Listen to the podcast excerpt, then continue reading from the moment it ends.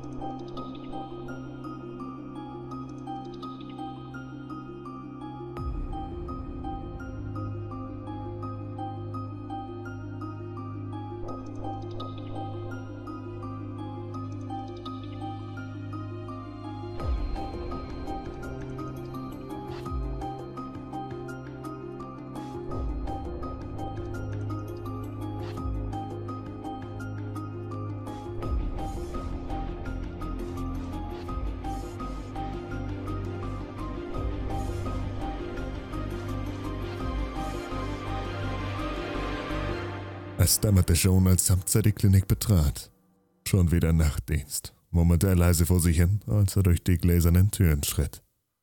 Im Vorbeigehen nickte er dem Mann am Empfang zu, was dieser mit einem milden Lächeln erwiderte. Offensichtlich hatte er genauso viel Lust wie Hamzer selbst. Nachtdienste waren überhaupt nicht sein Ding. Es lag auch nur an zwei Kollegen, die sich kurzfristig krank gemeldet haben, weshalb er deren Dienste übernehmen musste. Die Zulagen waren zwar nicht zu verachten, aber er wäre jetzt trotzdem lieber zu Hause in seinem Bett gewesen.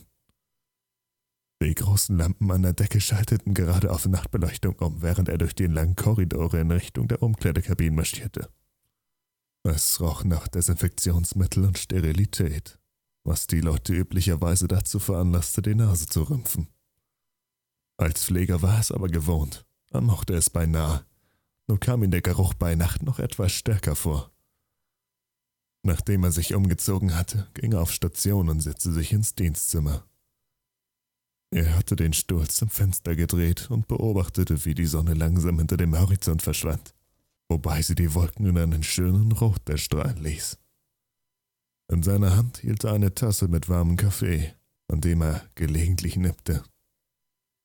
Er bemerkte fast nicht, wie seine Kolleginnen das Zimmer betraten und sich zu ihm gesellten. Jetzt ging es für ihn auch schon an die Arbeit. Die Dienstübergabe ging wie immer schnell vorüber. Die Patientin mit der Pneumonie auf Zimmer 012 ist auf dem Weg zur Besserung, bla bla. Der Patient mit der Gastritis auf Zimmer 015 bekommt eine neue Infusion, bla bla. Der Patient mit der unklaren Virusinfektion auf Zimmer 018 ist am späten Nachmittag verstorben, bla bla. So war das eben im Krankenhaus. Menschen werden geboren, und Menschen sterben. Der Kreislauf des Lebens. Er hatte noch nie ein Problem mit Verstorbenen, nur dass seine Kolleginnen noch nicht dazu kamen, den Leichnam in die Prosektur im Keller zu bringen, wurmte ihn. Denn jetzt musste er bei Nacht noch mit einer Leiche spazieren gehen. Seine Kollegen verabschiedeten sich und wünschten ihn einen ruhigen Dienst. Dann machte er sich daran, seinen ersten Kontrollgang zu absolvieren. Die meisten Patienten lagen in ihren Betten und sahen fern. Andere lasen in einem Buch. Nur wenige waren bereits eingeschlafen. Er verabreichte noch die ein oder andere Infusion, maß hier und da Blutdruck und Fieber und half einer älteren Dame auf die Toilette. Wieder im Dienstzimmer angekommen, goss er sich die nächste Tasse Kaffee ein und sah erneut aus dem Fenster. Der Horizont war nur noch ein schwacher Lichtschein. Die Nacht breitete sich aus. Zeit zum Rauchen, sagte er leise. Dann schnappte er sich seine Zigaretten und schlenderte durch die matt beleuchteten Gänge zum Aufzug. Er fuhr in den Keller und ging durch das Bettenlager zur Hintertüre nach draußen.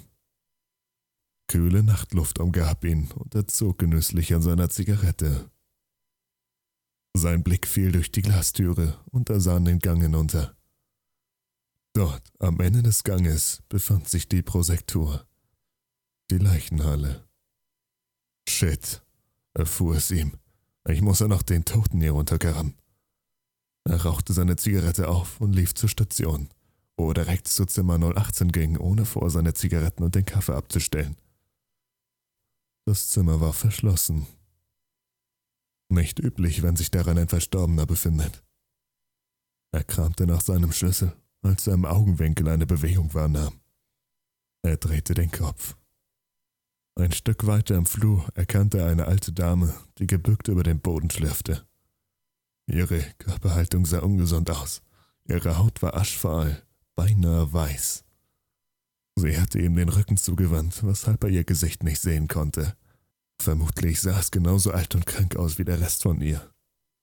Sein Schlüssel fiel klimpernd zum Boden, als er ihn aus der Tasche ziehen wollte.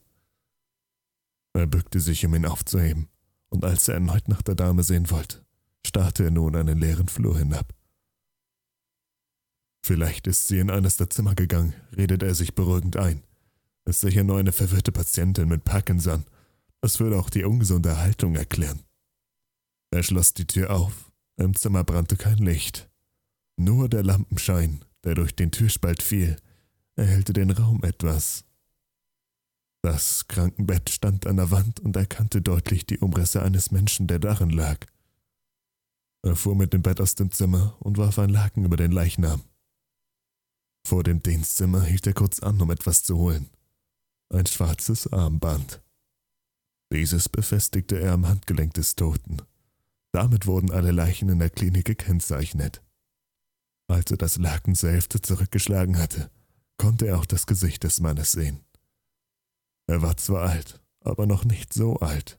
Etwa Mitte 60, mit grauen Haaren, eingefallene Wangen und ein Stoppelbart. Er deckte ihn wieder zu und brachte ihn zum Aufzug. Dort drückte er den Knopf und wartete.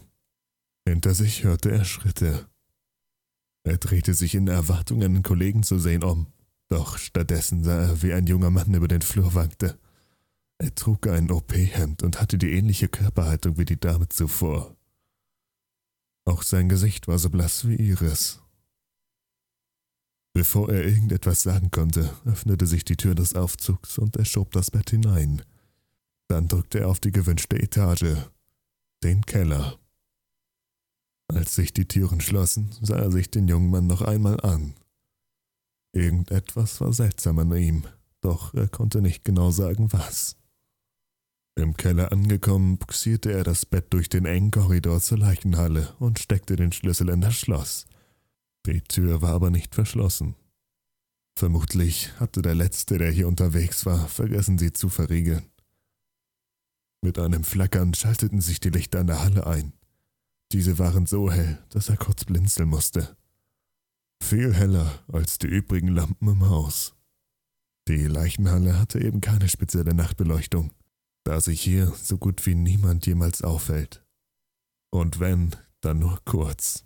Weder sah er eine Bewegung am Ende der Halle, doch durch das grelle Licht geblendet konnte er kaum etwas erkennen. Als sich seine Augen an die Helligkeit gewohnt hatten, war der Raum leer. Nichts zu sehen, kein Mensch. Alter Hamza, du willst doch nicht verrückt werden, fragte er sich laut. Er hiefte die Leiche des Mannes auf die Bahre und schob ihn in eine Kühlkammer. Ein paar der anderen Kühlkammern standen offen. Er spähte hinein. Sie waren leer. Naja, heute ist voll Tag der offenen Tür, scherzte er an den Leichnam gerichtet, auch um sich selbst etwas zu beruhigen. Er verließ die Halle und ging den Gang zum Aufzug entlang. Er musste noch ein frisches Bett mit nach oben nehmen auf die Station. Bei dieser Gelegenheit konnte er noch eine Zigarette rauchen. Die Schachtel hatte er noch in der Tasche nur sein Kaffee stand noch im Zimmer 018, aber zur Not musste es auch ohne gehen. Draußen schaute er noch einmal in den Gang.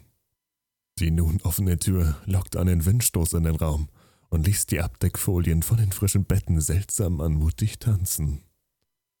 Draußen zündete er sich eine Zigarette an und zog dran, nur dieses Mal nicht so genüsslich wie vorher.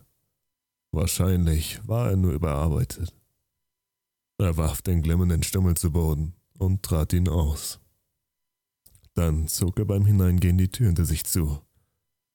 Er hörte ein Rascheln, jedoch lauter als durch den Windstoß zuvor. Der Wind konnte es außerdem nicht sein, denn er hatte die Tür eben geschlossen. Amtsers Blick wanderte durch den Raum, über die Betten. An einem der hinteren Betten stand ein älterer Mann und strich sanft über die Abdeckfolie.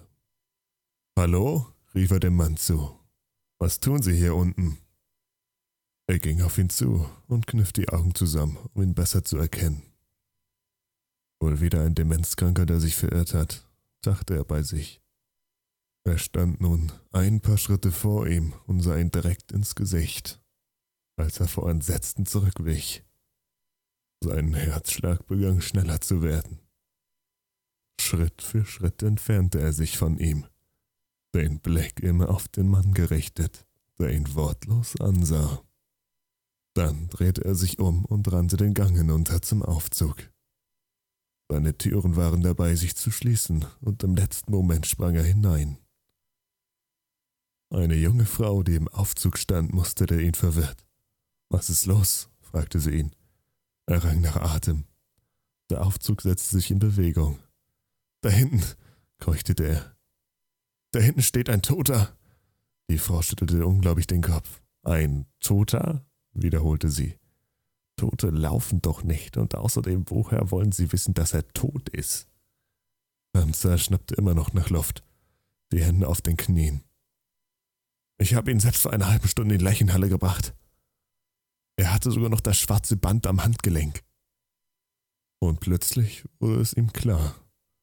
Er wusste jetzt, was er so seltsam an den blassen Patienten fand, die in dieser gebückten Haltung über die Gänge wanderten. Sie alle trugen dieses schwarze Armband. Schwarzes Armband? fragte die Frau nach. Ja, mit dem kennzeichnen wir hier die Leichen, antwortete er und drehte den Kopf in ihre Richtung. Für eine Sekunde erstarrte er. Der Aufzug fuhr immer noch nach oben und schien nicht anzuhalten. Panik stand in seinem Gesicht geschrieben, als er auf ihr Handgelenk starrte. Und auf ihr schwarzes Armband.